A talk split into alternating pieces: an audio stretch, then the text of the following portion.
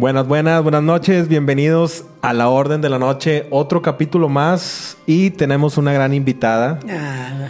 ¿Cómo está, señora Diana Perla Ay, Chapa? Alberto, qué difícil es contactarnos, ¿verdad? Pero ya estamos aquí Ya estamos y aquí. estoy muy feliz porque hay mucho que contarnos.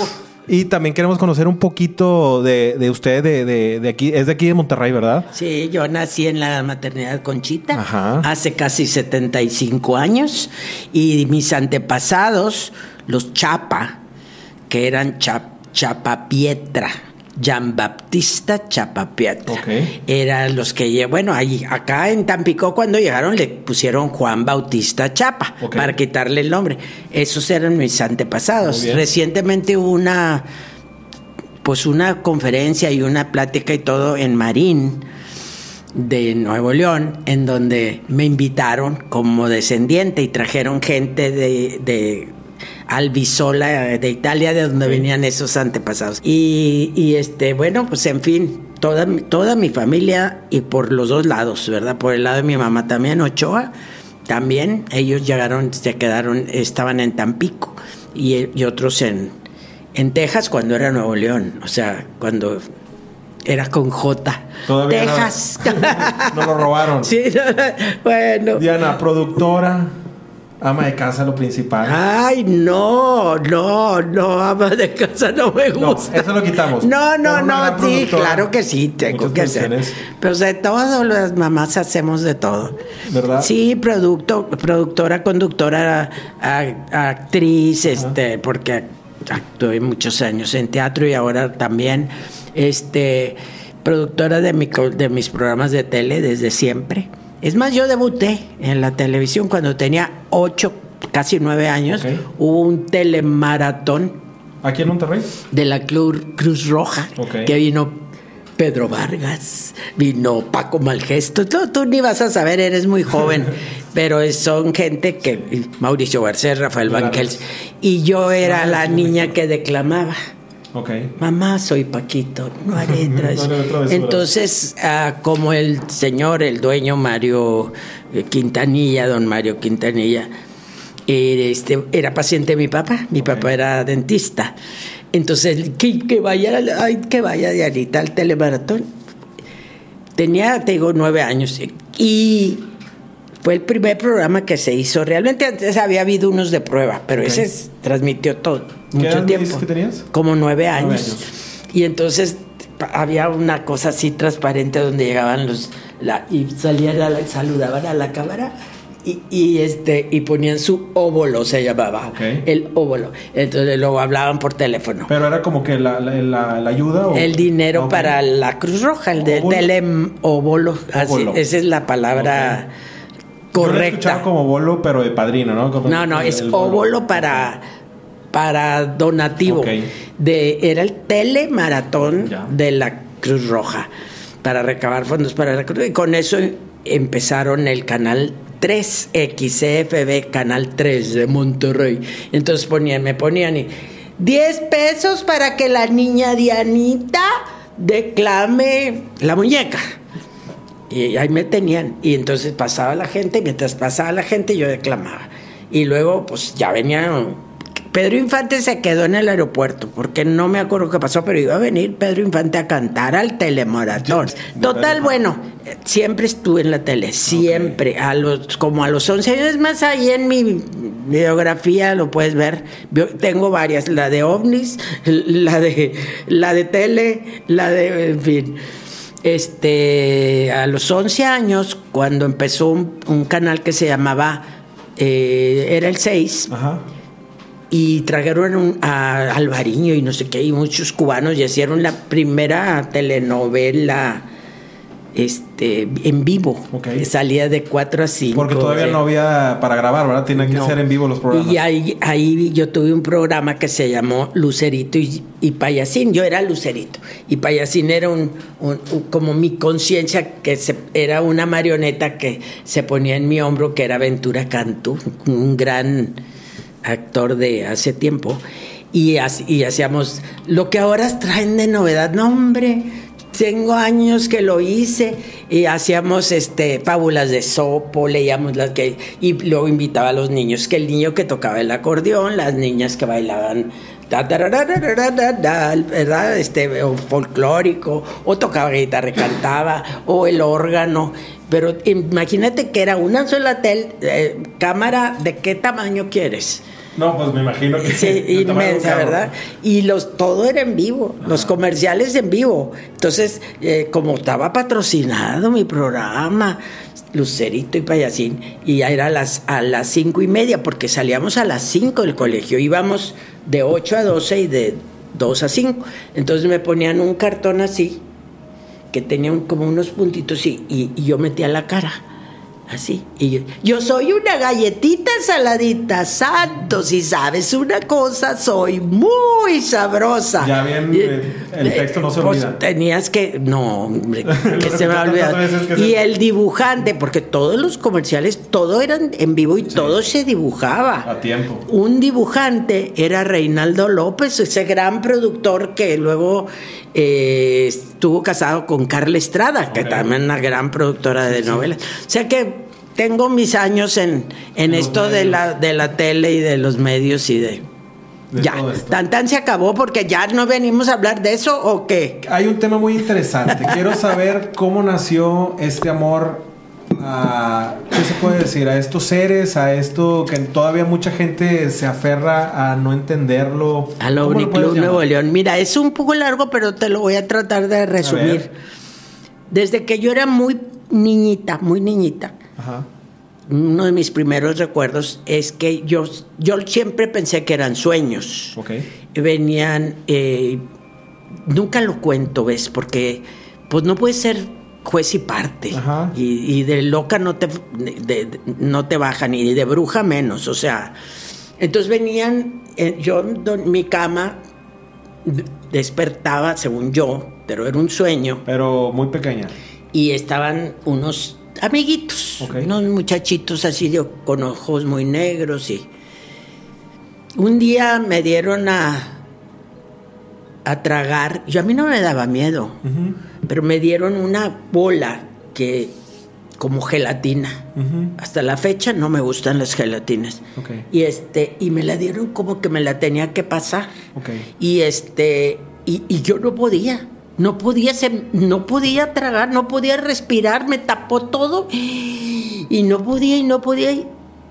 Pero estaba muy asustada y sí, pero porque no podía respirar y ellos me trataban de calmar. Pero todo esto es en el sueño, Todo, es un sueño. Entonces yo corro, despierto por, y, ya pude respirar y voy corriendo a la recámara de mi mamá y de mi papá. Y mamá, mamá, mamá, eran las 3 de la mañana. Fíjate que es que, es que no podía y entonces vinieron y me dieron y querían, pues una niña llorando que no puede hablar. Pero me acuerdo como si fuera ayer, ¿eh? ¿Y fue y, se empezó a repetir? No, y me dijo mi mamá, ay, mijita, no te preocupes, fue, es una pesadilla. Y me hizo así. De ahí tuve toda mi, toda mi infancia, tuve ¿qué te puedo decir? O sea, mil experiencias infinitas. Pero lo que más me, impactó es que, que, yo lo creía normal. Es que tenía estos, como los canales abiertos, entonces tenía premoniciones, telequinesis, eso sí no me acuerdo.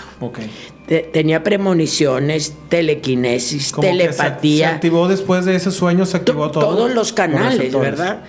Y entonces, por, por, decirte, pero cosas que yo no quería, porque a mí qué me importaba ver que un avión que tenía matrícula XB dos ceros, una avioneta, se estrellaba en el aire. a mí, o sea, esas cosas. y luego dos días después salí en el periódico. O sea, me, esas cosas me pasaban. Pero lo que realmente me puso en el camino para esto eh, mi papá muy abierto de la mente, muy iluminado, muy lleno de sabiduría de todo tipo. Eh, él, ahorita te cuento más de eso. Ese, yo tenía nueve años y ya era la niña que clamaba y todo lo que tú quieras. Y estábamos un domingo en el rancho de mi, de mi tía Nina, la hermana mayor de mi mamá, que cumple años. Y era como 4 de junio. Es importante que te diga la locación, porque era la carretera, que entonces eran nada más de dos, así, no, no, no era una carreterota, hacia las grutas de García, a García el pueblo, que entonces era, oh, lejos, ahora es Ciudad García, pero era villa y era pueblito. Estaba como a unos 5 kilómetros, ese es el rancho de mi tía. Y estaba, eran las 3 de la tarde el domingo. Y ya sabes que todos los hermanos se juntaban y, este, a pasarla en familia. Y entonces mis, tengo tres primos, tenía, ya no más quedo yo. Éramos tres que nacimos más o menos los mismos días en, en, el, en la maternidad Conchita y las mamás estaban allí. Yo también nací Y esos tres, pues, y esos tres primos estábamos en el albergue. Mi mamá se venía cada ratito, mi hijita te ve, ¿qué más? Me salían ampollas, pero no me salía del agua y del sol. y entonces, este, ay, mi hijita, por favor, ya métete, métete. En eso se mete mi mamá y pasa un ratito más y volteo y veo, haz cuenta ¿cómo te puedo decir? Una pelota de esas grandotas de playa, pero color dorado fuego. un sol. Grandota, grandota de fuego. Y hacía zigzags así. Se movía en zigzags. Y le digo al dueño del rancho. ¿Y lo veía a altura de normal o lo veía No, no, en casi en el suelo, haz cuenta y le digo a mi primo, mira, mira, mira, ¿qué es eso? Y voltea a mi primo y dice, ah, ya sabes cómo son los rancheros, le prenden fuego a los matorrales. Rolling weed se llaman en inglés en español, no sé. ¿Qué te pasa? Pero no están en el suelo, está flotando y la seguimos. Mira, y enfrente de la carreterita, que entonces era así nada más de dos carriles de ida y de venida, había pues parte de la Sierra Madre Oriental que va así la cordillera, que sigue las grutas de García, que, son casi interminables. Dicen que nadie ha conocido hasta dónde llegan. Y entonces eran, yo conté siete, hace cuenta del tamaño de una, como, imagínate una pelota de fútbol americano, pero plateado, brillante, brillante, porque a las 3 de la tarde, más brillante que esto, reflejaban el sol. Y entonces y, tenían ya emanaba una luz. perfectas estaban perfectas. Posicionadas. Este o sea y tenían una una distancia equidistante entre una y otra y se metieron en la montaña como Alibaba y los 40 ladrones que es un cuento que se eh, se metieron en la montaña. Y más gente solamente ustedes se primo que mira mira mira la bola ya no estaba la bola grandota que vi primero. Estábamos todos mojados. Y sin embargo, la energía electromagnética era brutal. Se te ponía el pelo de punta. Se nos secó inmediatamente el agua y, o sea, típico. No entendías qué era. Y entonces corro, corro al, al porche, pues al lugar donde la terraza techada donde estaban todos. La familia. Terminando de comer y lo que sea y miren, miren, y estaban todos, ¿qué es eso? ¿Qué es eso? Y un, uno de los, de los tíos, nerviosísimo, vámonos, vámonos. Y luego los carros detenidos, típico avistamiento. La luz. O sea, ¿ya no encendían los autos? No, ahí enfrente no. Dejaron de funcionar. Se mataron, decimos en Monterrey, ¿verdad? Se mataron. Y luego los abanicos, todos, y éramos como 30 personas. Ni modo que digas, ay, Dianita. ¿Se escuchaba algún sonido, algún...? No. No se oyó. Nada, no, era un no completo, nada, pero se metió uno y luego se metió el otro y luego yo y, se fueron metiendo a nada, a un portal tal vez que había ahí, ahora dicen que, que así se dice, y, y te digo, y mi tía, este, lleven agua, se les calentaron los carros, pobrecito, porque todo el mundo ella no estaba nerviosa. Y mi papá son platillos voladores, hombre. Aceptando lo que... O sea, no pasa nada, déjenlos tranquilos. Entonces, eso de ahí en adelante, yo, ¿y por qué, papá? ¿Y no lo entendías, es lo que te quería preguntar. ¿Entendías el momento de lo que viste? ¿Recordaste de los sueños algo? ¿Asimilaste? todavía no, ahorita te digo más, pero yo seguí buscando. Claro. Y de ahí en adelante, siempre todo lo que en mis manos caía o que mi papá encontraba de, de platillos voladores o una revistita, toda, todos eran, casi todas eran americanas, que se llamaba Fate. Ok. Y estaba el único que empezó eh, como gran pionero en mis respetos y luego lo traje al Club a dar una plática fue a don Pedro Ferri Santa. Cruz y a Ramiro Garza, que fue un gran, gran eh, locutor. Ok. Y, y en, ese, en ese grupito empezaron, bueno, un poquito después, pero todo, ya después empezó a haber alguna que otra publicación en Pedro español. es el de la mano peluda, si no me equivoco, no. Pedro ¿verdad? Ferri No. Santa Cruz, el de un mundo nos vigila. Ok. Que se lo hicieron garras, lo, lo hacían garras y lo, se burlaron tanto de él Ok. Porque Fue una época muy difícil, ¿no? Y Sí, hasta la fecha es yo creo que todavía. mundo, no, todo mundo, todo mundo dice está loco. Una persona que ahorita te cuento más historias de eso, pero a partir de ahí todo lo que caía en mis manos de referente a ahora se dice ovnis y ahora se va a decir UAPS, Ajá, o sea, y cambia. otros le dicen ANI, o sea, cada quien ya le están cambiando todos los nombres. Este, todo lo leía, todo, todo, o sea, tú dime qué. Más tarde, cuando yo tenía como unos, ¿qué sería? 16 años, hubo un club en Monterrey que se llamaba Club Internacional. Ok. Y se reunían en el condominio acero, había un pequeño... Y claro que íbamos. Oh, y la primera, ahí estaba, ¿verdad? A oír las conferencias. Y también hacíamos, íbamos cuando podíamos, por decirte viernes o sábado, a un lugar, a San Roque, donde le decíamos que íbamos a cazar ovnis. Vamos a ver ovnis. Siempre veíamos cosas, ¿eh? Sí. Te voy a decir, pero de ahí en adelante, de ahí me, me, me surgió. Nació esa Me renació porque, porque en realidad yo había tenido, se puede decir, ese contacto de niña. Claro. Y, ¿Y, qué relación veías tú? Algo que. eh, yo Que pasó con el sueño. tiempo para darme cuenta que, que eso me, me levantó la energía o la vibración para ver cosas que fantasmas, este, eh, duendes, hadas, este, tener telepatía, tener telequinesis, tener eh, profecías, o sea, ver que me chocaba. Luego te digo cómo logré quitarme todo, todo, porque me daba mucho miedo. Pero no creas que, que yo lo hacía consciente. Era natural, era algo que por decirte, pasaba. ay, se me olvidó apagar la Ajá. luz y se apagaba. Ok. Cuando era así, no era porque Alexa, apaga la luz. O sea, ¿no, ¿no lo ves como un don?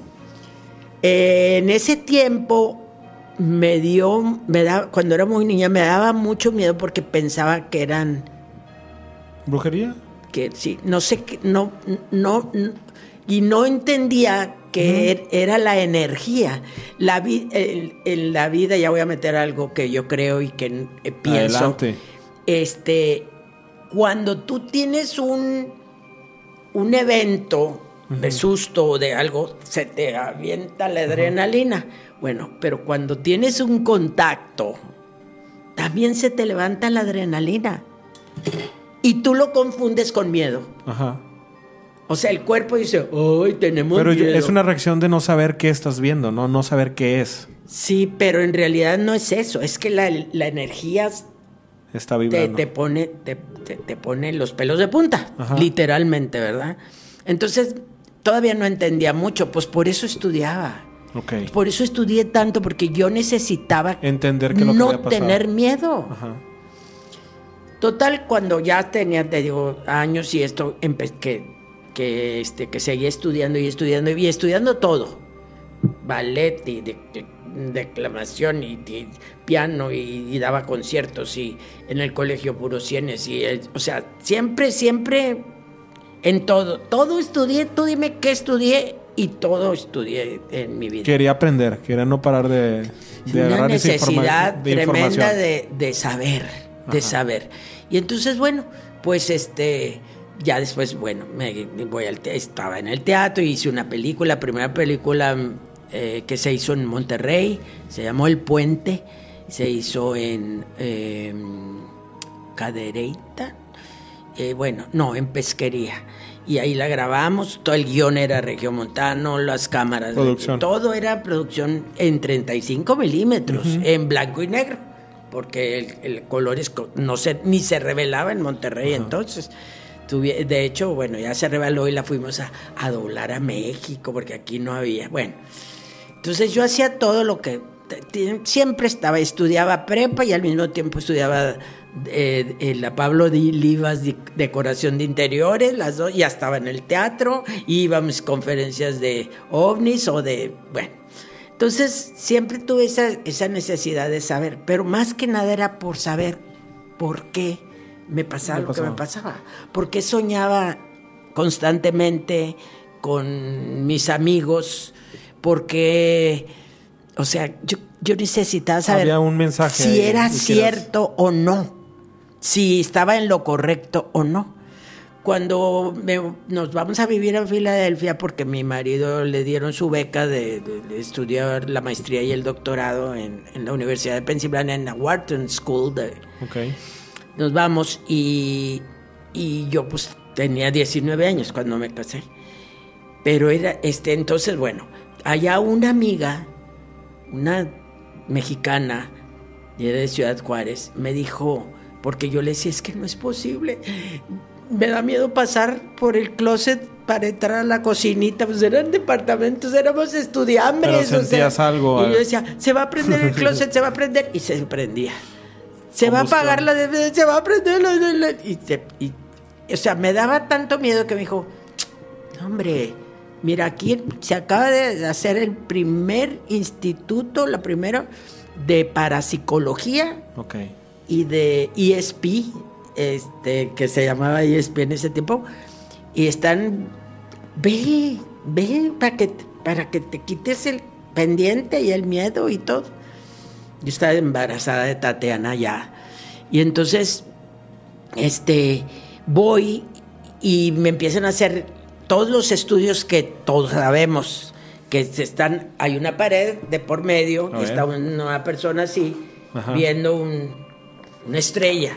Y tú en el otro cuarto te dice que, que, que te viene a la mente lo primero que te... una estrella. Y así, te hacen mil estudios.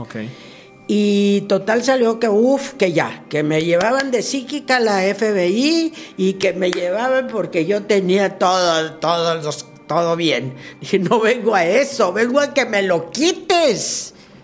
Que me digas cómo me lo quito. No quiero, no me gusta. Porque había cosas que soñaba tan perfectamente y- Reales. y, negativas. Y yo no podía hacer nada. O sea, no podía hacer nada para evitar eso. Entonces, ¿para qué lo veía? Ahora entiendo que, gracias a Einstein, ahora entiendo que eran viajes en el tiempo, o sea que yo me adelantaba porque el tiempo pues nomás existe en la Tierra, en realidad no existe. Y entonces, bueno, total, logré medio calmarme unos años y luego ya eh, em- estaba en mi programa, Mujeres, en mi- bueno, estuve en la tele siempre. Hacía ejercicios en televisión, cuando se inauguró el canal, ahora 6, era el 12, Ok. y hacía, bueno, lo que te imagines. Cuando regresamos de Filadelfia tenía mi academia de gimnasia olímpica y, y este, porque también estudié gimnasia olímpica toda la vida, bueno, y este, y tenía dos programas de tele en Senpai y todo, pero esta vez estábamos en Mujeres, que fue un programa que, pionero, porque fue el primero que se fue por valija, a- a- se iba en, en VHS, se iba, no, en tres cuartos, se iban a- y los pasaban diferidos al otro día, los programas, en Univisión, cuando estaba en ciernes Univisión, estaba empezando. Y entonces llegan, eran llamadas de así, ustedes no saben, pero Sí, eran llamadas de así. Y llegan llamadas al centro que Ah. teníamos, teníamos siempre muchas llamadas, y me dicen que este que llega una llamada y me dice que en el Cerro de las Mitras Estaba. estaba sucediendo unas luces muy extrañas. Que, que, es muy común en ese cerro, ¿verdad? Sí, es, altamente energético. Tiene, está lleno de uranio y de cuarzos y de. Hombre. Y este, bueno, todo en realidad, todo Monterrey es una zona hot, dicen los gringos, es una zona caliente para avistamientos. Ok. Y este, y entonces, vámonos, un, ¿quién va? Préstenme un camarógrafo, vamos. Y ahí empezó lo que yo llamo el OVNI Club Nuevo León, hace 33 años en mayo, aquí dice, el 2 de mayo voy a cumplir, porque estaba eh, había mucha gente cuando llegamos al pie de o sea, sí alcanzaron a llegar a tiempo. Llegamos y, está, y estaba mi camarógrafo y luego, luego filmando, pero había dado cuenta que una romería, había una fiesta. Y la gente con los gruperos, con el carro, las bocinotas, a todo lo... Y había mucho ruido y yo lo que quería era ver. Y de hecho grabamos unas luces rojas que saltaba de pico piloto, pico perico, el pico. O sea, unas luces rarísimas. Y, este, y entonces volteo para allá y veo una persona con un telescopio, un señor. Y luego volteo para, así como solitarios. Y luego volteo para allá y estaba así de gente. Y veo a, una muchacha. Y luego veo, eh, bueno, estaba mi hermana conmigo, siempre mis locuras eh, me la jalaba, aunque fuera para que me ayudara con el, con el cuaderno o con los apuntes. Y este, y entonces me acerco a tratar de entrevistar, a ver qué estás viendo, qué has visto, qué sientes, qué... Y le digo, ¿saben qué? Los voy juntando, éramos cuatro. Y luego fuimos cinco. Y luego vamos a la casa porque aquí no puedo platicar. Y ahí empezó lo que yo llamo el OVNI Club Nuevo León porque era miércoles y de ahí en adelante todos los miércoles, excepto la pandemia, nos reuníamos casi siempre en mi casa y, nos íbamos a hacer observaciones. Ah, dime Me a dónde. imagino que tienen miles y miles de historia, tantos años. No, hombre, y videos, Mario Alberto. Ustedes presentes, o sea, iban a algún lugar y grababan y aparecían. Tenemos cosas impresionantes y tenemos en el club y lo investigado, eso sí, ni una mausanada. Eso sí que no. ¿eh? Fraudes o fake news que dicen ahora o cosas, nada, nada. Hay un caso muy sonado que yo creo que se van a acordar. Este, la bruja de Monterrey. No se me olvida ese caso. Me quitó el sueño muchas veces. Y es algo que mucha gente lo dejó en el olvido. No. Pero. No, pues si te, te estoy diciendo que acaban de venir los del Discovery Channel. La bruja de Monterrey Sí, vinieron a entrevistarme porque grabamos a dos cámaras, que también es muy largo y no es lo único que tengo. Yo casi no me gusta ya, porque ya chole, Pero dejen descansar a la bruja, por A la bruja. Le dieron mucho seguimiento, eh, fueron los únicos que estuvieron muy pegados en eso y lo, lo des... Todo el mundo, vinieron de Japón.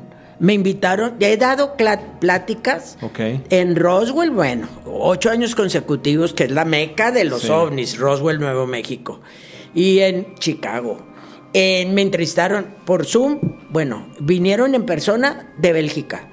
Vinieron los japoneses, la televisión de Japón, vinieron por esos videos, porque Claro, ya sabrás, ¿verdad? Que este, el Trejo me los pirateó y le puso su, su, de agua. lo tuve que ir a, registrar, propiedad de, José Ramón eh, Villarreal y mío, porque fue, es muy largo, pero bueno, pudimos grabar a dos cámaras sin querer. Pero es, que. Ese video yo lo vi, es muy interesante, porque lo volviste, ustedes lo vieron. Ahorita, si te metes a mi canal de Ana Perla Chapa, de todo un poco y así, en mi canal de YouTube, donde viene de ovnis y más, ahí viene la bruja de Monterrey.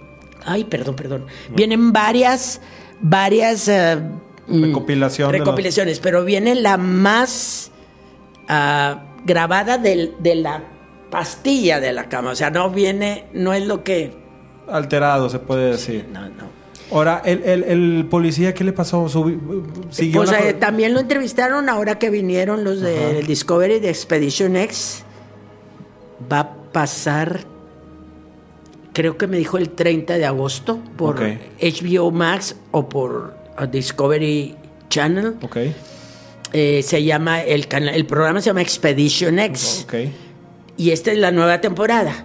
Empieza el, hoy empieza el programa y, y el mío es el cuarto de la temporada. Para poner un poquito a la gente en contexto, eh, recordamos la historia. Esto pasó en el 90. Mira, eh, déjame te cuento desde el principio. A ver. Estando en el OVNI Club, estando nosotros en, como investigadores y que íbamos a todas partes y que estaba muy fuerte que el chupacabras en Linares y que si el no sé qué y que si, vi- ¿verdad? Nos avisan, por salió en las noticias y todo, que este Leonardo Samaniego, un muchacho, un policía joven, muy, muy guapo, un muchacho muy lindo, había tenido una experiencia muy terrible que él fue el que dijo que era una bruja. Ajá. Nosotros nunca dijimos eso.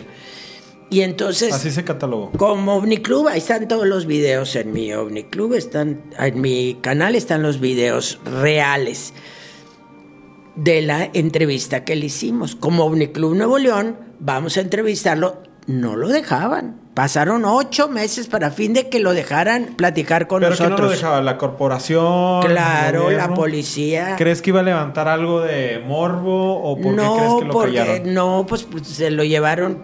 El muchacho, eh, pobrecito, porque la verdad, hasta la fecha está batallando porque le dicen a sus hijos los brujos y los brujitos y, y, o sea, lo, lo estigmatizaron, a la verdad, al muchacho. Pero yo creo que eh, lo estaba tratando de proteger la policía y proteger muchas cosas raras que pasaron. Pero en la entrevista que nos dio, que está toda completa, muy mal, porque te- yo era una cámara que me amarraba aquí para tirarme en el bungee, ¿te imaginas? Que se la amarré al parapente, al águila, a la, a la delta para que pudieran ver cómo se volaba. Pues la cámara está hecho un charchino. Entonces de repente hace, o sea, hace, pero bueno, es lo que hay, es lo que hay. Y de eso a Pero nada. que pudiste documentarlo. Sí, no. Y el muchacho nos cuenta cómo estuvo. Entonces, es largo, pero te lo cuento rápido. Él, eh, eran las 12 de la noche, estaba en su patrullita, era un bochito, y estaba como que tantito desnivel, y estaba detenido, ¿verdad? Y con pues, el- la, la frecuencia, y si había celular, y, y de repente de un árbol cae esta, esta, este ser, esta entidad. Le cae sobre el cofre del carro y, y- y él con- tenía las ventanas abajo, trata, ¿qué es eso? ¿Qué es eso? sí, no, y es- dice que metía la, la mano para quererlo sacar. O sea, eso, no, lo- eso yo no sabía que No, pues claro que no lo dice, pero ahí está el, tú, bueno, ahí está todo. Este, y entonces él quiere pedir ayuda, típico. Se le va la frecuencia, se le muere el celular, No se le mata el carro, no tiene radio, no tiene nada. No puede hacer nada. O sea, no puede. Está.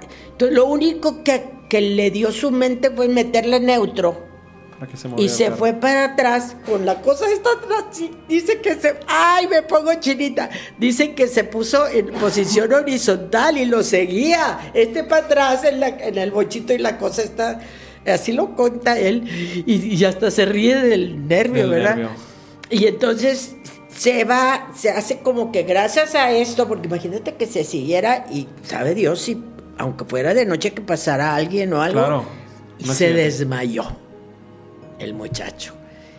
Cuando despierta, ya todo funciona, pide, eh, hablarle y le habla a los jefes y todo y todo y todo. Le habla al jefe y llega todo el mundo. Fue cuando ya llegó la televisión, que fue lo que nosotros vimos y que temblaba de nervios y este el pobre muchacho y, y fíjate, aquí está lo más impresionante. Tenía, dicho por él, ahí está en la, en la entrevista, el cinturón de seguridad puesto, Ujú. el chaleco antibalas puesto, pero todo abajo, la camisa, el pantalón y las botas, todo desabrochado, todo abierto. Y estaba empapado como si se hubiera metido con todo y la ropa a una alberca. Así, o a una regadera. empapado. Tanto que cuando abrazó, él mismo te lo cuenta, cuando abrazó al, al jefe, lo empapó también, se mojó también el jefe. Y a ver, y era una, él fue el que dijo que era una, pero que tenía así el pico Ojos y, y así, los, pero que, pero que todo negro, los ojos, que no tenía blanco de los ojos, pero que tenía, pero que no traía escoba. Ay, pues eso nos dice. Bueno, al final de todo lo que nos cuenta, que es más largo, yo te lo estoy resumiendo, eh, le pedimos que nos hiciera un dibujo. No, no, yo no sé dibujar. No, no importa lo que te acuerdes, con eso estamos más que felices. Para ver qué es. Bueno, pasó año y medio. Ah, para esto terminamos la entrevista, bla, bla, bla, bla. Fuimos a buscar la patrullita. Para ver si tiene algún no existe. daño o algo. Imagínate haber podido sacar las huellas, porque dice que puso las manos en el espejo retrovisor, tanto que le pudo ver las huellas. Imagínate haber sacado, claro, ya había pasado mucho tiempo, pero haber sacado huellas o algo, qué interesante, ¿verdad? Y el uniforme quisimos hacerle pruebas de radioactivo, ¿verdad? A ver qué tenía, seguramente. Claro. Seguramente estaba radioactivo, porque si no, ¿por qué sudó tanto? Ajá. Porque seguramente estaba un aparato arriba, una nave con una gran energía y la energía a la hora que te mueve, que mueve tus dedos, te hace sudar. Claro. Y no se murió porque lo, lo- le metieron sueros, si no se hubiera deshidratado. Él cuenta que bajó como 10 kilos en cuatro días, de pura agua. Ok. O sea, eh, o sea es, es un evento extraordinario Claro. que le sucedió a él por porque sí. Ok. O sea, no creo yo que fuera contactado. Él estaba en su trabajo. Fue, Fue oportunidad. desde mi punto de vista, esta cosa la aventaron. La aventaron de la nave o lo que sea, la, la corrieron. Ok. O algo así, me quiero imaginar. Porque yo estoy segura que estos seres, que son de otros planetas seguramente, no estoy hablando del inframundo, eso es otra cosa, no son malos. No son malos para nosotros. O sea, no es que sean malos o buenos, es que son afines, no nos van a hacer daño. No pueden. ¿Crees que tengan alguna misión? Cu- ¿Cuál, cuál es tu postura sobre eso? Pero déjame terminar. A ver. Perdón. Entonces pasaron, pasó año y medio casi. Ajá. Llegaba, nos prestaron un lugar hermoso, estaba hermoso el lugar, se llamaba Radio Club de Nuevo León en Cumbres Tercer Sector. Los segundos miércoles de cada mes, para seguir con la tradición, nos juntábamos y estaba abierto a todo público. Ahí, porque los otros meses era nada más el, el núcleo, digamos, del, del, del OVNI Club. Y en el Radio Club me lo prestaban, claro, cada segundo miércoles, pero yo tenía que llegar a barrer y trapear y todo y, y pagar la luz y Tener todo. porque- listo para todos. Porque además ya el radio ya no se usaba, como se usó con el terremoto de México y todo, que fue una maravilla eh, tener la única La comunicación, comunicación. era ese radio de como de 20 metros, le dicen, bueno, de 2 metros la frecuencia.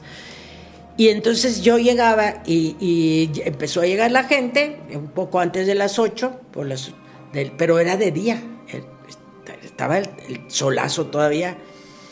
Y empezó a llegar la gente y llegó José Ramón Villarreal y, yo, lo que no hacía en mi casa, barriendo y trapeando y poniendo, poníamos, fíjate, pues se me juntaba hasta 140 personas, pues eran como una L, entonces ponía sillas así y banquitos y el suelo, porque se me acababan alcanzaba. las sillas. Tenía 50 sillas y, y 40 banquitos y a veces no era suficiente.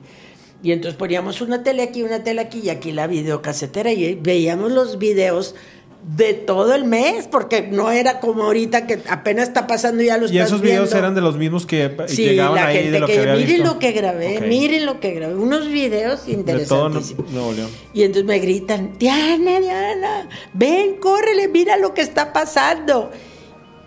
Y agarro mi cámara. Y entonces era como así, así como así chiquita, De ca- de mini disc. De mini disc. Y entonces, córrele, yo siempre con cámara, siempre. Y salgo, y ¿qué es eso? Y, y- y una señora, ay, ay, y me moví el brazo, ay, y yo, espérate, pulso de maraquero, me estás, no me muevas. Y tú sigue filmando. Y yo y veo esta cosa Ajá. Que nunca, tú lo vas a ver en el video, pues ya lo has visto. Ajá, sí, sí, sí. Nunca varía ni la velocidad, ni la distancia a la montaña, ni la altura. Lo que vale, a veces se ve que como que está subiendo. No, lo que pasa es que el Es la cerro está curvatura así. del cerro. Y hay una parte que el cerro tiene una hondonada Ajá. así muy grande. Digo, entre Pico Pil. Piloto y Pico Perico. Hay una cosa así. Ahí había un, uno que le dicen órgano, que es una cosa larga, larga, que medía cuatro metros, porque todo investigamos bien. Y ahí es una- un chiflón, una ráfaga tan fuerte, de aire tan fuerte, que nada que pueda volar por ahí, que fuera lo que fuera.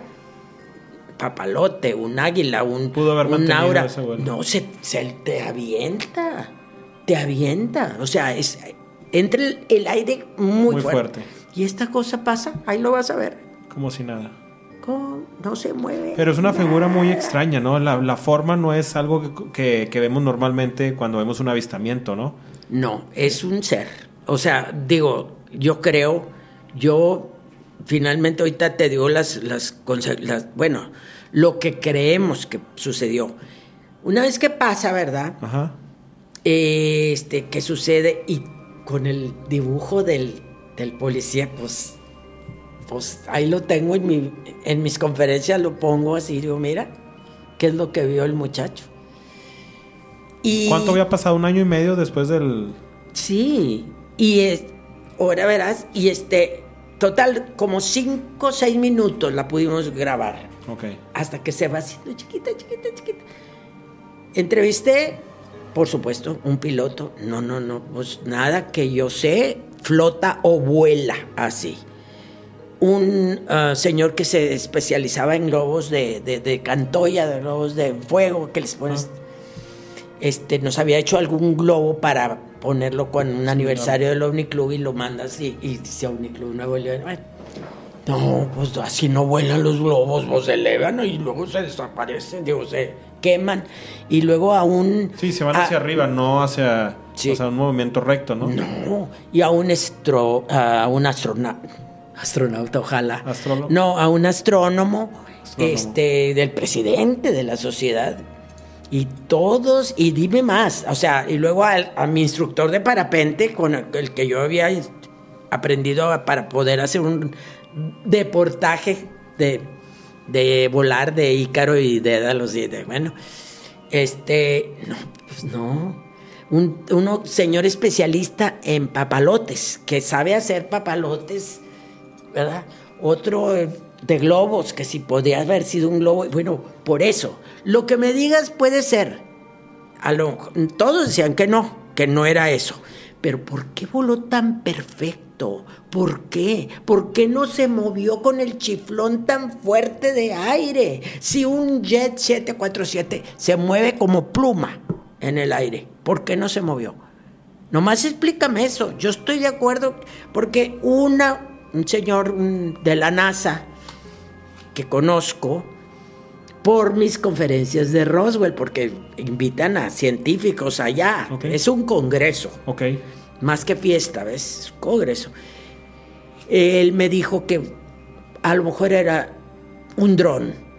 Eh, Estoy hablando de 2006 Sí, es lo que te iba a preguntar. un hace- dron que se salió y estaba sin control de los que ven- mueven por satélite. O sea, te lo creo. Puede, puede ser. Yo estoy de- dispuesta a que me digas que espero porque cuando pasó por el ¿Y, chiflón. y el no policía llegó a, ver es- eh, llegó a ver ese video? Yo Eh, creo que sí. Sí. Y él después ya no estaba patrullando, lo pusieron. En total, ahorita ya no está, ya no es policía, pero este, te digo, eh, para él fue muy traumante. La última vez que yo pude platicar con él, porque lo invitaron a una conferencia y fue a dar una plática y fue la última vez que lo vi, más que que no platiqué con él, pero que lo vi, ya cambia todo Cambia las versiones. cambia. ¿Por qué? No, pero yo lo tengo grabado. Claro. O sea, recién que sucedió casi. Porque ahí entra algo que se llama el síndrome del contactado. Ok, a ver, platícame eso. El síndrome del contactado es muy sencillo. Tú viviste un evento o lo has estado viviendo frecuentemente, te vienen, te visitan, eh, te visitan en tu, en tu dormitorio, te visitan en lugares cuando estás en meditación, a través de, bueno, y te y este y lo tienes y tienes ese nivel de energía, de, de, emoción. El día que no lo tienes, lo tienes que crear, porque ya eres adicto a esa emoción. de hecho, hay un libro que escribió Carlos Guzmán. Yo no sabía que existía el término. Yo, según yo, lo acuñé, el síndrome del contactado. Pero nos pasó en el club. Dos o tres veces con gente muy importante que, que, tenían unas historias y tenían evidencias que de repente cuando dejaban de tener el contacto, porque, porque sí, porque sí, este, pues entonces lo que inventaban. O sea, no era, ellos no pensaban que estaban engañando, sino que lo lo veían normal. Pero sí, sí lo inventaban y es que entonces vinieron y por, para seguir teniendo esa emoción, esa adrenalina, porque no te conformas con que ya no lo tienes. Ese es el famoso síndrome del contactado. Este, yo creo que eso es lo que de alguna manera le pasó porque te digo, cambiaba versiones. Aunque ahora que vinieron los de Expedition X, que los contactamos y todo, yo no fui, porque en ese momento no podía, estaba con mi, con mi marido en el hospital, tuvo cuatro operaciones en dos meses, fue muy pesado eso. Me salí esas cuatro horas o cinco que me entrevistaron y andábamos por aquí por allá, porque Juan Ramón me suplía, pero pues él, y Tatiana de gira, y bueno entonces, este, me suplía para, porque estaba enfermo. Entonces, por eso no fui. Pero supe por, por una de las productoras que me dijo que, que más o menos dijo lo que yo le había contado, esto que te estoy contando a ti pero que algunas cosas las cambia. Digo, es totalmente normal. Ahora, no sé ni cómo va a salir el programa. Pero eso, se va haciendo con el tiempo, ¿verdad? Va cambiando, o sea, ¿el síndrome es con el tiempo? Pues yo creo que sí, porque muy al principio nos dijo muy bien todo. Y este y va a estar el programa cuando sale el de Expedition X, yo no tengo idea cómo lo van a hacer. Ah, me insistían mucho que yo dijera que era una bruja. Dije, mira, México es tan mágico y tan místico que siempre hemos tenido brujos, brujos y brujas que son personas sabias, que saben manejar hierbas, que saben manejar energías, eh, energías sustancias que es que para levantarte el, nivel energético, este, o sea, es siempre y son curanderos y sanadores. Y eso es en verdad lo que es una bruja. Dije, de hecho, cuando ese evento Ah, hubo alguien, varias personas en Monterrey envidiosas que decían si la única bruja en Monterrey es Diana Perla. Pero se rieron mucho cuando les conté. Pero, eh, o sea, es, así es, así es. Mm, ¿Cómo te explico? Es parte normal, ¿verdad? De, de, esto, de estos eventos. y decir que, bruque y ellos insistían en que entonces la bruja era mala porque quería sacar al muchacho. Dije, bueno, es que hay de todo. Discúlpeme. Así como es aquí, es allá. ¿O tú qué piensas que piensa, que cree un delfín cuando lo agarran, lo sacan, lo quitas de su familia? Porque ellos son son amorosos y tienen una pareja para toda la vida y luego vas y los sacas y le pones un chip para saber dónde anda. ¿Tú qué crees? ¿Que somos buenos o que somos malos? Puede ser, en los ojos de ellos somos malos. Pues claro. Entonces le dije, es que hay de todo. Bueno, pero la que ustedes vieron, tú y, y, Ramoncito Villarreal, es, era mala. Dije, no, yo no la vi, yo la filmé y pues no me hizo nada. A mí no me hizo nada. ¿Qué crees que sean estos seres? ¿De dónde vienen? ¿Cuál es tu mm. criterio? ¿Qué crees que, que quieren con nosotros? Yo, yo creo que, eh, para empezar, hay millones de seres, así como hay insectos. No más piensa insectos. ¿Cuántos hay? Infinidades y siguen Y apareciendo. piensa un insecto, piensa lepidóptero, una mariposa. Piensa en las mariposas, ¿cuántas hay? Muchas Acabamos de tener hace unos cinco años, le pusimos Monterrey a una que se descubrió que eh, aquí por la estanzuela que no existía. Entonces, ¿cuántos quieres que haya? Pues ¿Que de dónde vienen? ¿Y qué puede haber? Lo único que yo siempre digo es que malos no vienen. Los malos vienen de, ya sabes de quién. Ok. No voy a decir ni el nombre. Porque hay otra teoría, también se dice que vienen del interior de la Tierra. Sí, ese es el inframundo. Compartes, esa... Eh, es que debe haber, le dicen la, pie- la tierra hueca, ok. en donde dicen que vivía, vivi- que viven ahí los lemures y los atlántidos y los no sé qué, que porque ¿Y, y tú por qué crees que a lo mejor nos ocultan toda esa información? No quieren que nos enteremos, no quieren que, se- que tengamos ese contacto con ellos. te puedo dar un buen ejemplo, una hace un tiempo cuando estábamos en pleno auge del OVNI Club, unos 30 años fácil, mm, unos muchachos, cuatro, que andaban cazando. ¿Y qué es que? De cacería, porque en realidad va- van a ponerse hasta atrás, ¿verdad? Y de pronto cae del cielo una cosota así, inmensa, redonda, una cosa rara, con una forma rara. Y, tú- y, y todos, ¿qué es eso? ¿Qué es eso? Y se abre una puertecita y sale un ser y se trepa a un árbol. Y le dispararon. Y decía, se cae. Y decía, hola, pertenezco a la, la NASA. Vengo en el Sputnik, no sé qué. Este, no, en ocho idiomas venía. ¿Era un experimento? Y estos, y es, pues sí. Y estos lo dispararon y lo mataron. Les dio tanta vergüenza, nos lo contaron porque, bueno, porque pues necesitaban contarlo a alguien, que lo enterraron. Dice que no habían pasado y que vámonos, vámonos, todos muertos de miedo, pero que todavía iban en la carretera de regreso, no, no sé exactamente dónde, por allá, de por allá venían de regreso. Y, y venían los helicópteros de la NASA y se lo llevaron. Se llevaron la, la esfera. Y una esfera, no sé qué era realmente. Yo, ellos no lo pudieron describir, nomás que era plateado, que... Entonces, ¿por qué nos van a decir? ¿Crees que quieran aprovechar la tecnología, la, eso, la eso, inteligencia? eso siempre, eso siempre ha sido desde, desde Colón, digamos, desde Cristóbal. Siempre han, Siempre nos desde han antes, siempre. Eh, de hecho, esta, mm, ¿cómo te digo? La ola de los ovnis modernos empezó con el estallamiento o estrellamiento de Roswell, Nuevo México. Pero en realidad ese ya era como el quinto.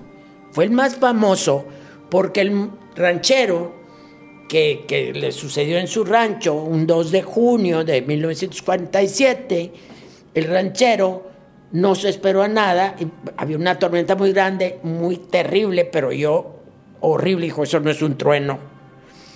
En la mañanita se va, muy temprano, que había dejado la, la tormenta, había pasado, y llega al radio y dice, se cayó un platillo volador, a Flying Saucer. Ahí está, y luego al periódico. Por eso lo- no lo callaron.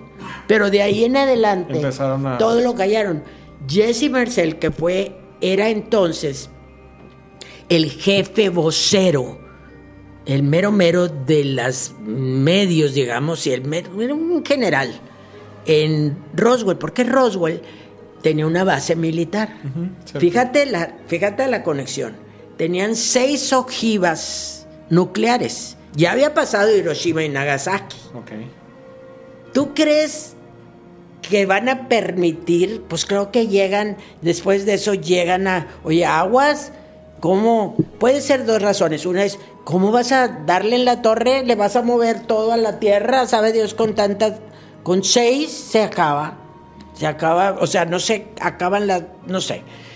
Entonces, yo creo que hay dos razones. Una es que por culpa de que tenían cabezas nucleares allí, de bombas nucleares en Roswell, probó, y había habido eh, durante todo ese que le dicen el triángulo de, de las pruebas nucleares, había habido muchas pruebas ahí y el ambiente se enrarece.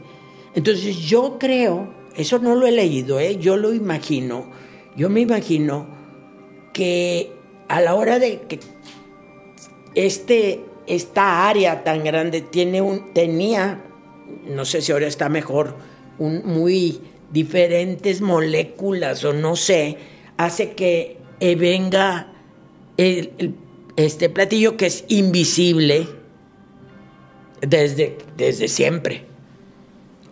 Y ahí pues se topa con algo muy denso que lo obliga a, a- A estrellarse. a estrellarse. Porque ahí de Hubo hecho, recuperación de cuerpos. Hubo uno que se llamaba Socorro, otro White Sands y otro y otro Roswell. Esos tres ahí todos alrededor. Y de hecho, pues es famoso que todo filmaron esa película con John Wayne y con este con Pedro eh, ¿cómo se llama? Armendaris Ajá. y todos todos los de la película que filmaron por ahí se murieron de cáncer, todos. Porque hay una teoría, ¿no? Se dice que muchas veces la radiación que emanan esas Por naves. supuesto. Entonces, ¿qué recuperaron? Sí. Yo te digo, yo fui muchas veces a Roswell, fui invitada, la única mexicana invitada, no invitaban a, a nadie más a dar estas pláticas, porque era más que conferencia, es un congreso, donde van científicos, gente que se dedica a investigar verdaderamente. Y ellos siempre sabían, de hecho yo platiqué con el enterrador, el dueño de la funeraria, donde le pidieron seis ataúdes de 1.20 para como para tamaño niño. Se los, y él los construyó, los dijo, no los tengo, pero ahorita mismo los Se los hacemos. hago. y los llevó a la base donde, claro que dicen que cuatro estaban muertos y dos estaban vivos. Es lo que todo mundo se dice. Hay un libro maravilloso que se llama Majestic 12, que es- habla precisamente de lo que sucedió, cómo se lo pudieron llevar para utilizar la tecnología en reversa, le dicen, para sacar todo lo que ahora vemos, todo. Es tecnología. Le haces así a la pantalla. Pues eso lo hacían, ya lo tenían en el platillo de Roswell. O que ponían las, con los puros dedos, movían, con el puro pensamiento casi movían, según esto, porque estaba un, una cercha de... de- ok, déjame, me regreso tantito. Al día siguiente, cuando este va, inmediatamente sale en todos lados y, y va Jesse Marcel, padre, porque ya hay tres, pero se murió ya también.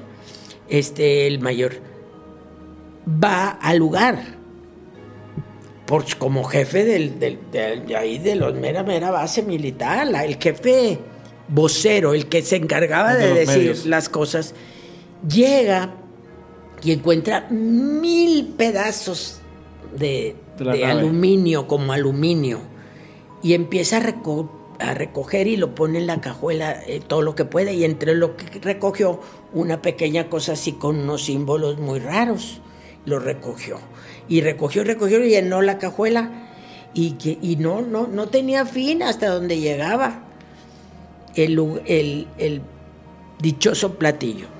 Entonces, este, se va y antes de ir a entregarlo, llega a su casa y despierta a su hijo, que entonces tenía 10 años, ya la esposa.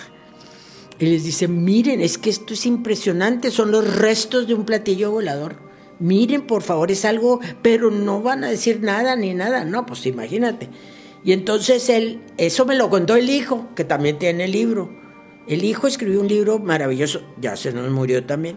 Y ahora el nieto, que no le gusta eso, porque el nieto anda- también va a ciertos congresos y también lo conozco. Y entonces Jesse Marcel, el, el junior, tenía 10 años y ve eso y como hacíamos de niños, con un papel de China, pone y empieza a hacer así, los símbolos a marcar, así como hacíamos nosotros con las monedas. las monedas de las bueno, yo lo hacía para poner a- el escudo, el escudo Sí. nazi. Y este le empieza a hacer así, el papá se, no, no, no, no. Y esa es la famosa prueba que agarraban el, el aluminio y lo hacían así y lo soltaban y perfectamente, perfecto, sin ni una arruga. Yo lo medio lo asocio, lo comparto, no es lo mismo que cuando haces así a tu pantalla para que no te entre el sol en Sí, el sí, carro. luego ¿verdad? se vuelve a abrir. Que se abre perfecto, bueno. Entonces se pone muy nervioso y lo agarra todo, no, no, no, y el papel lo meten en una caja fuerte. El, el mismo papá, no, no, no, no, y se va, se va a la, a la base. Y lo obligan a decir que era un globo meteorológico y que la- él se había equivocado. Y él no, ¿cómo va a ser una persona tan... Mm, ¿Cómo, ¿Cómo iba a ser que se equivocara en algo tan Tenían básico? pruebas, y lo obligaron, pues al fin militar, o lo haces, O te alineas. o te linchan y te matan, o sea, te hacen, bueno, entonces este, él tuvo que decir eso. Pero en verdad, todo alrededor está Anton Freeman, ese señor, le debemos que él empezó la investigación de los ovnis modernos gracias a ese de Roswell. Y él te entrevistó a ¿Quién me quieres decir? A todo mundo que pudo. Una enfermera que se tuvo que huir porque los, si tú dices algo que estuvo en el lugar con el ser, con los seres vivos, había dos. O sea, atendiéndolos o. Pues sí, tratando, a ver tú qué, a ver qué tiene, qué comen, qué, qué, qué les damos, que toman agua, qué hacen. Y a ella le dijeron, el, el, el desierto es muy grande y es muy fácil que te pierdas. Y tienes hijos. Y así, a todos los fueron... ¿Por qué? Ahora entiendes, porque todo quieren la tecnología para la guerra, para ellos. Para ellos. La invisibilidad que es producto del movimiento, porque tú mueves algo muy rápido y ya no lo ves, simplemente tu mano, las aspas de un avión, la- ya no lo ves. Eso no quiere decir que no esté ahí, Exacto. pero esa es una manera de ser invisible. Hay otra que, que nomás se, se, se van a otra, no sé, Einstein decía que eran dimensiones, se va a otro plano, no sé, pero la invisibilidad es, es producto de eso y, y de ahí la sacaron. Porque de hecho cuando llegaron, muchas cosas, mira, ahorita voy por partes, como dijo Jack el destripador. en partes. Eh, voy por partes. Este, el platillo que estaba me- muy averiado se empezó solito, se empezó a reparar. Como si fuera lagartija que le sale la cola de nuevo. Se empezó a reparar solo. No, de hecho, en el libro ese que te digo, no podían, no lo podían despegar porque utilizaba el magnetismo de la Tierra para, no lo podían despegar de la Tierra. Y entonces lo, lo movían entre todos y luego lo tantito. Y otra vez lo tenían que girar otra vez y otra vez para llevárselo al área 51. Todo eso está, está escrito, pero todo, a toda la gente que, que decía algo, la desaparecían, los amenazaban, alguna forma. no, los amenazaban, les decían que perdían el trabajo, los corrían, los corrieron y decían que estaban locos. Entonces, este, ¿qué, qué, ¿por qué lo hacen? Por muchas razones. Porque quieren la tecnología exclusiva para la guerra y para ellos. Porque también Rusia tiene. Claro. Claro. Es más, esto de la invisibilidad, te digo, lo tienes desde la Segunda Guerra Mundial. Ya hacían invisibles tanques y carros y todo. Bueno, y en los cuentos que me dices, en la, en la capa de la invisibilidad. Desde los griegos, la medusa y la no sé quién, que se podían hacer invisibles. O sea, siempre ha habido algo que nosotros como seres humanos no alcanzamos a comprender, pero que ahí está. Tenemos ahora mucha apertura en redes, hemos visto muchos videos. Eh, ahora ha habido una pelea muy fuerte en el Congreso. Ah, Ay, sí, sí. ¿Qué opinas de eso? ¿Qué crees? ¿Que, que estamos en una etapa donde se va a descubrir muchas cosas? ¿Va a seguir todo igual? ¿Tú, tú, tú por qué crees? A ver, no te empiece bien. sí, raro? alguna cortina de humo puede ser, pero... Claro, tienen desde cuándo lo sabemos. Es como cuando nos dijeron es que es que Juan Diego es santos, lo, lo vamos a, a canonizar. A mí no me lo tienes que canonizar. El pueblo ya hacía mucho que lo había canonizado a, a Juan Diego. O sea, la verdad, es lo mismo con esto. Todos sabemos, todos lo sabemos. ¿Por qué en este momento? ¿Qué intentan? ¿Que entre Trump de nuevo? O que el hijo de Biden no vaya a dar al bote por evasión de impuestos o que este que no se que el dólar se vuelva a, po- a posicionar porque ahorita está por los suelos. Tú por qué crees que nos avientan ahora de repente que resulta que sí es cierto que están aquí sí es todos lo hemos sabido. Los necios que creen que somos únicos en el universo están como cuando decían que la Tierra, que todo, todo, hasta el Sol giraban alrededor de la Tierra, Sí. porque la Tierra era lo máximo. Eso no es cierto. O sea, eh, yo creo que esa es la razón. ¿Qué- ¿No crees Me- que va a pasar algún evento extraordinario donde sea más un contacto directo con estos seres? ¿Crees, ¿crees que llegue a pasar eso? A nivel masivo, porque ya ha pasado. Ok. Y, y de hecho nosotros como club, Omniclub Nuevo León, eh, tuvimos un contacto maravilloso. Otro día lo cuento, otro día me invitas. Este, Claro.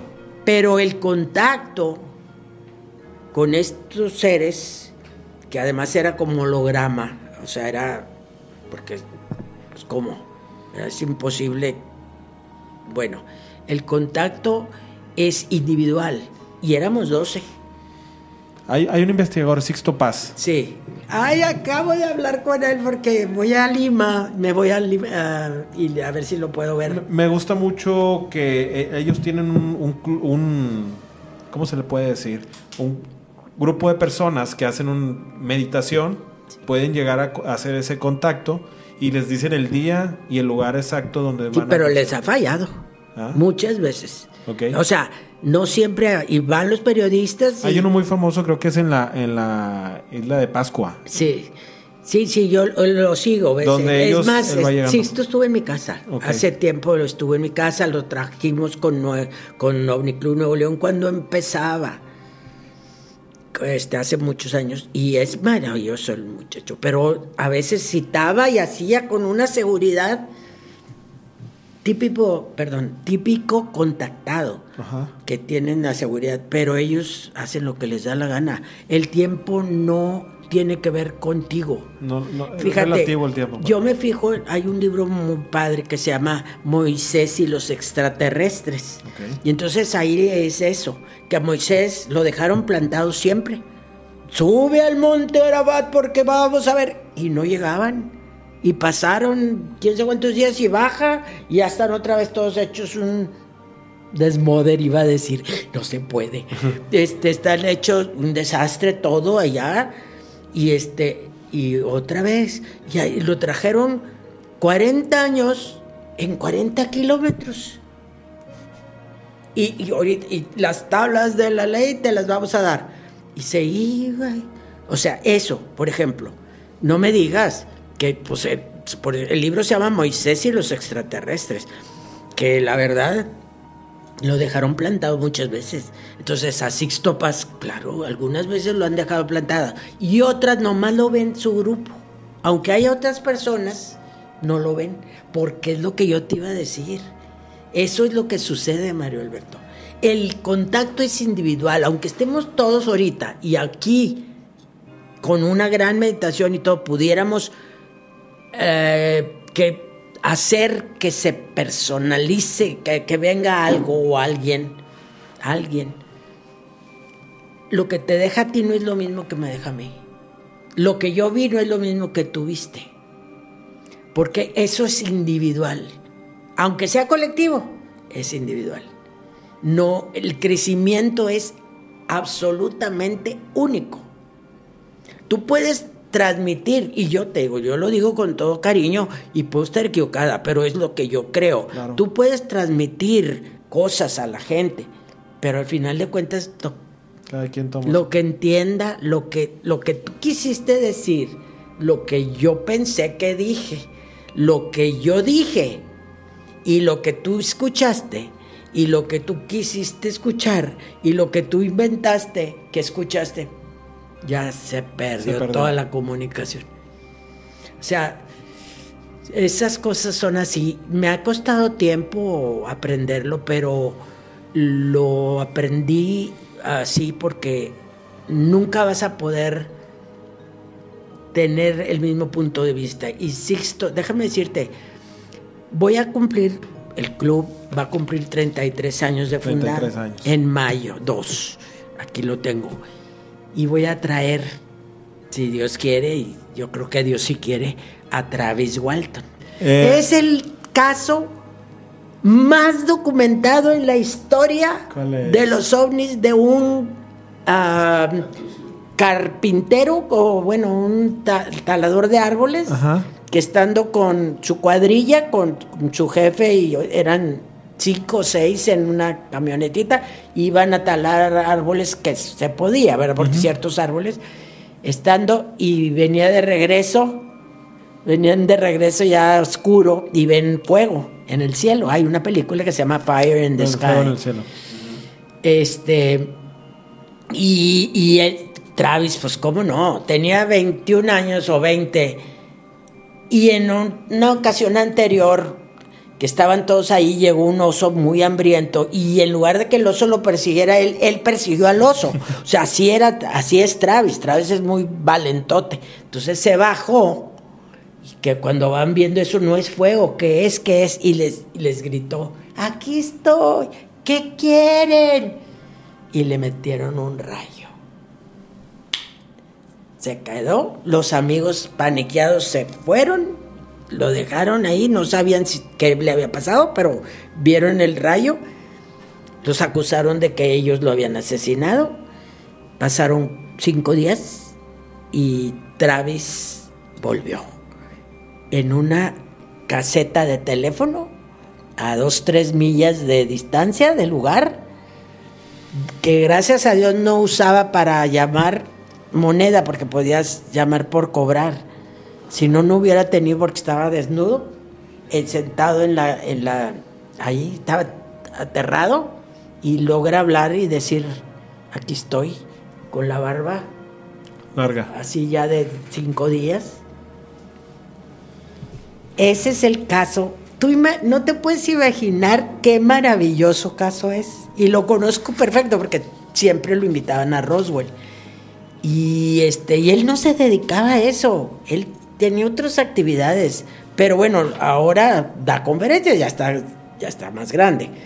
Y lo quiero traer al OVNI Club. Va a ser en mayo, si Dios quiere. No sé cuánto me va a cobrar, porque pues ahora cobra. Pero es que es un caso en donde hasta los más escépticos tienen que entender porque hay mil, muchas pruebas.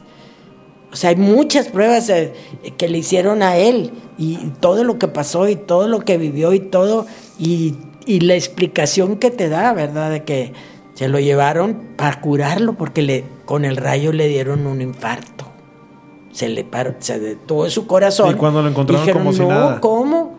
Sí, cuando lo encontraron estaba Cuando los amigos habían visto lo que le había pasado. pero los amigos al bote, porque los tuvieron que, porque Lo dejaron eh, seguramente ellos lo mataron y lo Sí, escondieron. ¿Dónde lo enterraste? Claro. Luego, claro, ya llegó todo mundo a investigar y luego el- ahí está todo en la película.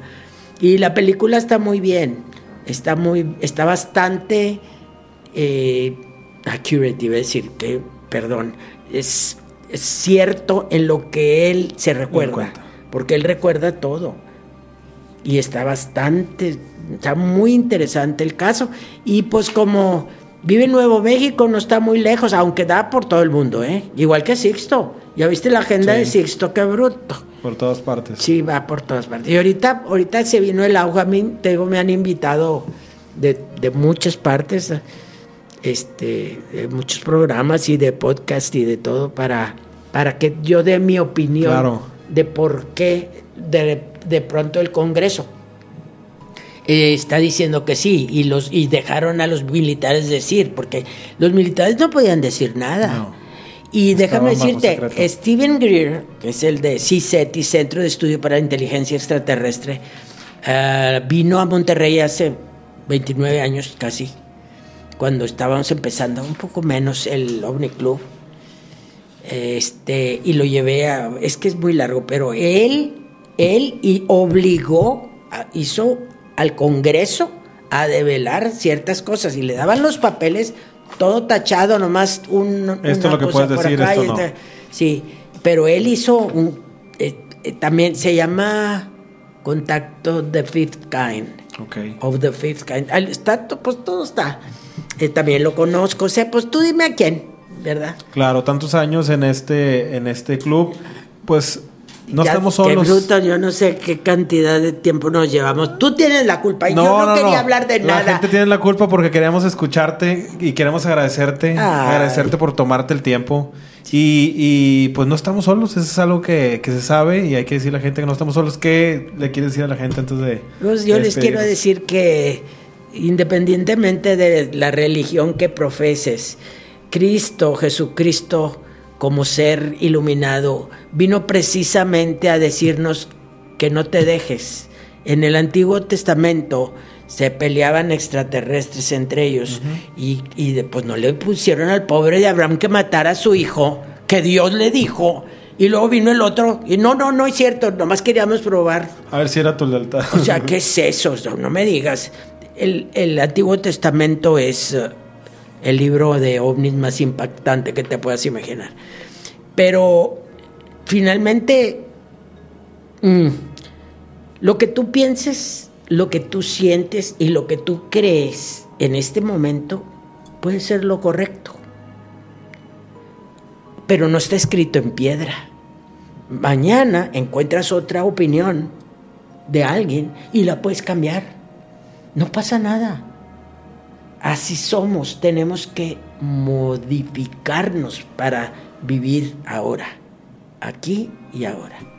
Muchas gracias por acompañarnos. Tienes que volver a estar con nosotros y Es que, platicarnos más es que temas. qué bárbaro, no, hombre, que yo no, que, que conste que yo no quería, ¿eh? Tienes Yo no que- quería. Él, él me dijo que contara a la bruja. Yo no iba a contar de la bruja porque ya la quiero dejar descansar. No, Ya que descanse. No sabes. No, Ha- pero- Hace cuatro días me, me hablaron un ingeniero. Ok. Y me dijo de un avistamiento en, el Muy Cumbres, parecido. En Cumbres. Dice que se le puso un metro. Se volvió a Volando. saber de esa bruja, se volvió a tener un avistamiento parecido. Me contó con pelos y señales lo que vio y el susto que se pegó. Bueno, mis amores, gracias. por Gracias todo. a todos. Nos despedimos, señores. Gracias por estar en la hora de la noche. El día de los hombres, la noche de los dioses.